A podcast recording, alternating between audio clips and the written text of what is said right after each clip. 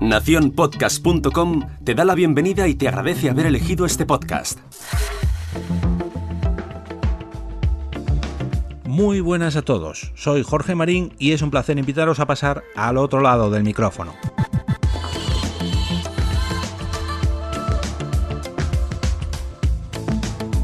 Hace unos días me crucé gracias a un tuit de José Antonio Gelado con un artículo de podnation.co, no .com, eh, .co, C-O, titulado Diccionario para Podcasters, el ABC del podcasting.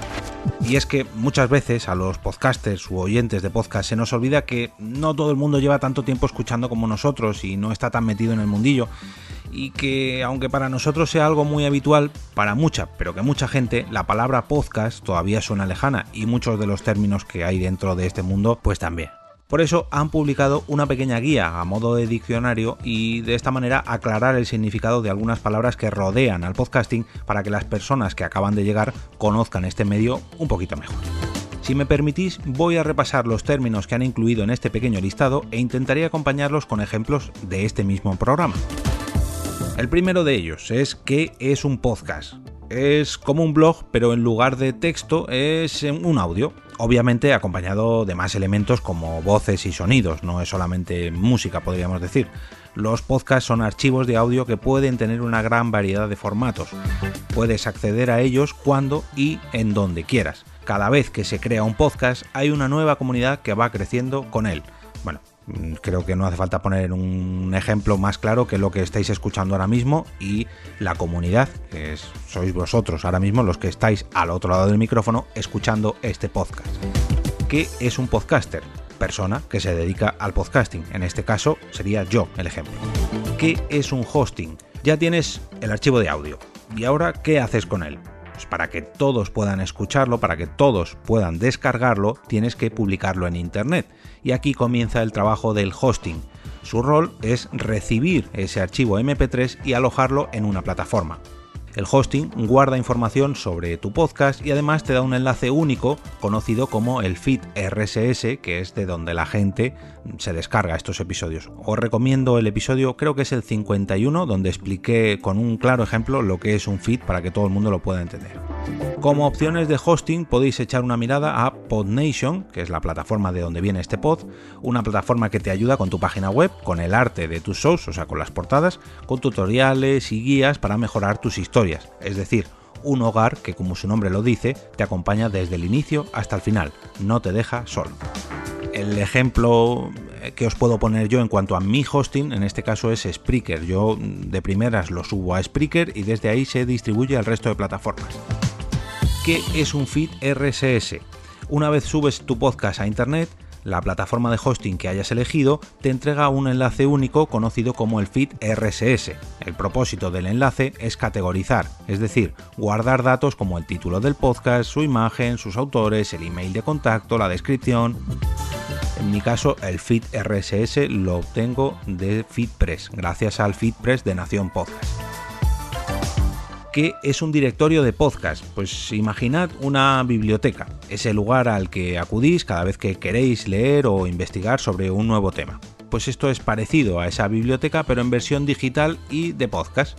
Los directorios permiten buscar cientos de podcasts de diferentes tipos y procedencias en un solo lugar. Los más populares son Apple Podcasts, Spotify y Google Podcasts. Recordad que estas tres, que estos tres ejemplos no alojan podcast, solamente los muestran, por eso son directorios de podcast. No puedo poner ejemplos más claros, eh, ahí tenéis esos tres que son los más conocidos. ¿Qué es la monetización de mi podcast? Ya sabéis cómo hacer un podcast, pero ahora la pregunta es ¿cómo puedo ganar dinero con él? A medida que vuestro podcast vaya alcanzando popularidad, será un buen momento para pensar en la monetización, que es una compensación económica. Hay varias formas de hacerlo. Puede ser mm, con el patrocinio de marcas, con anuncios, donde en algún momento de tu podcast pues mencionas a la marca y le cuentas a tu audiencia por qué es una marca que vale la pena conocer y descubrir. Otra forma de monetizar es mediante donaciones de tus oyentes. Esta opción será más viable en cuanto a la medida de tu, número de tus oyentes. Cuanto más oyentes tengas, pues lógicamente más posibilidades tengas de que te donen. O aunque sean poquitos, si son muy afines al tema que tú tratas, pues quizás ahí tengas un buen soporte, un buen aporte económico. Hay plataformas que se dedican a ello exclusivamente y a, digamos, poner en un escaparate tu producto, tu podcast. Una de ellas es Patreon. En mi caso, mi ejemplo sería Coffee, donde es ahí donde acepto yo este tipo de donaciones. Como en la radio, pues eh, la cuña publicitaria también puede ser una alternativa. O si lo prefieres, tu podcast puede ser un canal para llevar tráfico a tu blog, página web, producto o servicio puede que el podcast directamente no reciba dinero, pero sí que tendrás visibilidad en otros proyectos.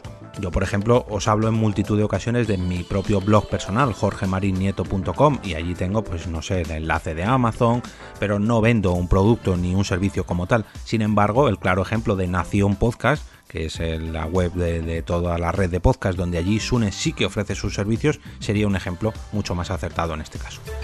¿Qué es la voz en off? La voz en off es lo que comúnmente conocemos como un narrador en un vídeo. Se trata de una voz que ha sido previamente grabada. Le dicen en off porque no hay cámaras encendidas, sino que solamente hay un micrófono. Podéis escuchar términos como voz en off, locutor, anfitrión, narrador o en inglés normalmente se suele decir host. Todos hacen referencia a esa voz detrás del micrófono. En este caso sería la mía que está al otro lado del micrófono. ¿Qué son las notas del episodio? En general, las notas del episodio cumplen la función de brindar información adicional para profundizar aún más en los temas abordados en cada capítulo. Comúnmente lo que encuentras en estas notas son enlaces a las páginas nombradas para que el oyente profundice en lo que es de su interés. Yo procuro en todos los episodios de al otro lado del micrófono incluir alguna nota y hoy por supuesto va a haber no una sino cuatro. Ahí os adelanto un dato. ¿Qué es la transcripción?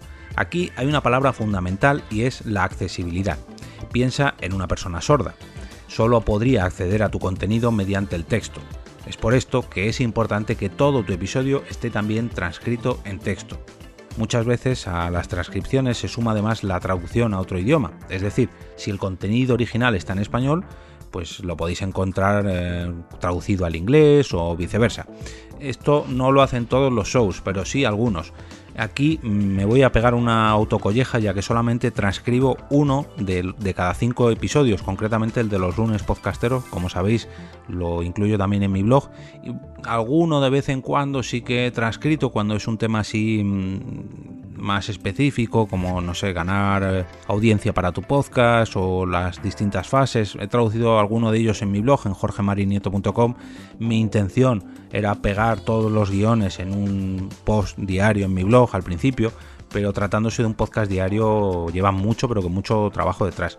Si alguien se anima y quiere transcribir estos posts, yo le doy acceso a mi blog, le doy los guiones y oye, eh, colaboramos ahí mano a mano.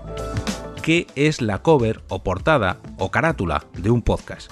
Es la cara de tu podcast. La portada de tu programa es la primera experiencia que los oyentes tienen con tu podcast. Y depende de ello, si les llama la atención o no, lo escucharán. Estás ahí a un golpe de clic. La portada es esa imagen que acompaña a todos los podcasts y debe ser llamativa y que incite a los oyentes a leer la descripción al menos, ya no darle al play, pero bueno, darle una mirada a los títulos o escuchar el tráiler o al menos el primer episodio. Jingles, intros y outros en un podcast, ¿qué son? En palabras sencillas son una voz en off cortita, con música de fondo.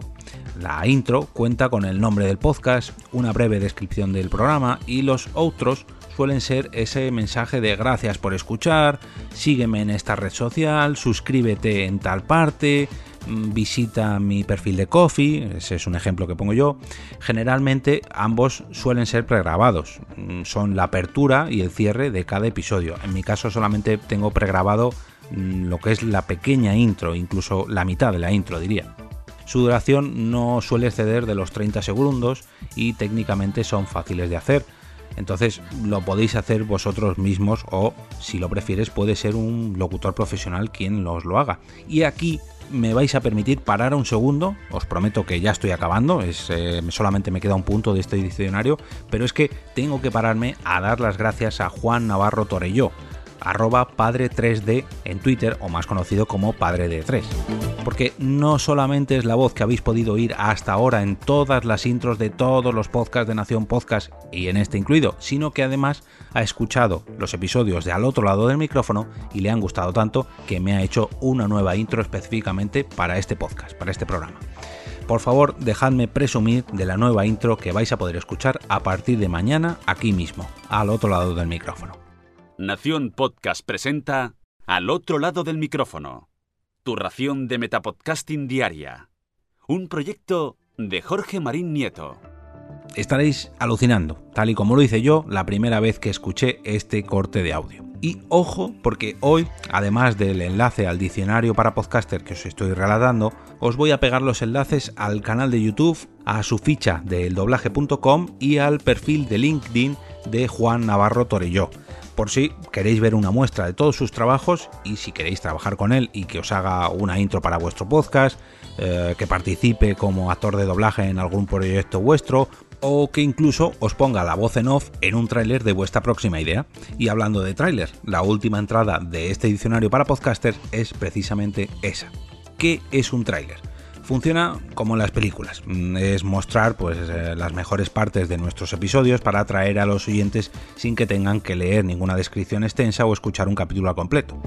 Con este tráiler pues buscamos darle a los oyentes una idea de lo que se van a encontrar y así se podrán inscribir antes del lanzamiento oficial del podcast.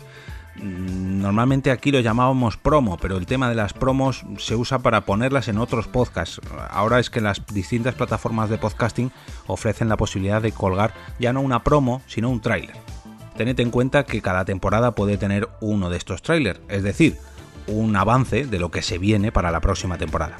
Un buen tráiler no dura más de dos minutos, incluso más de uno me atreveré a decir yo, pero bueno, si puedes tener una versión más corta será mucho mejor. Mira, aquí coinciden conmigo.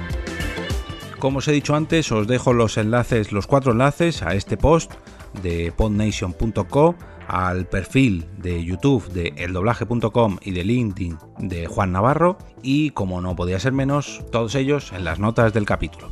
Si os ha gustado este podcast y os gustaría verlo crecer un poquito más, podéis ayudarme dejando una reseña en iTunes, un me gusta en la plataforma donde sea que lo estéis escuchando o compartiéndolo por cualquier red social, incluso simplemente poniéndome un mensaje, oye Jorge, me ha encantado el capítulo de hoy, con eso me vale.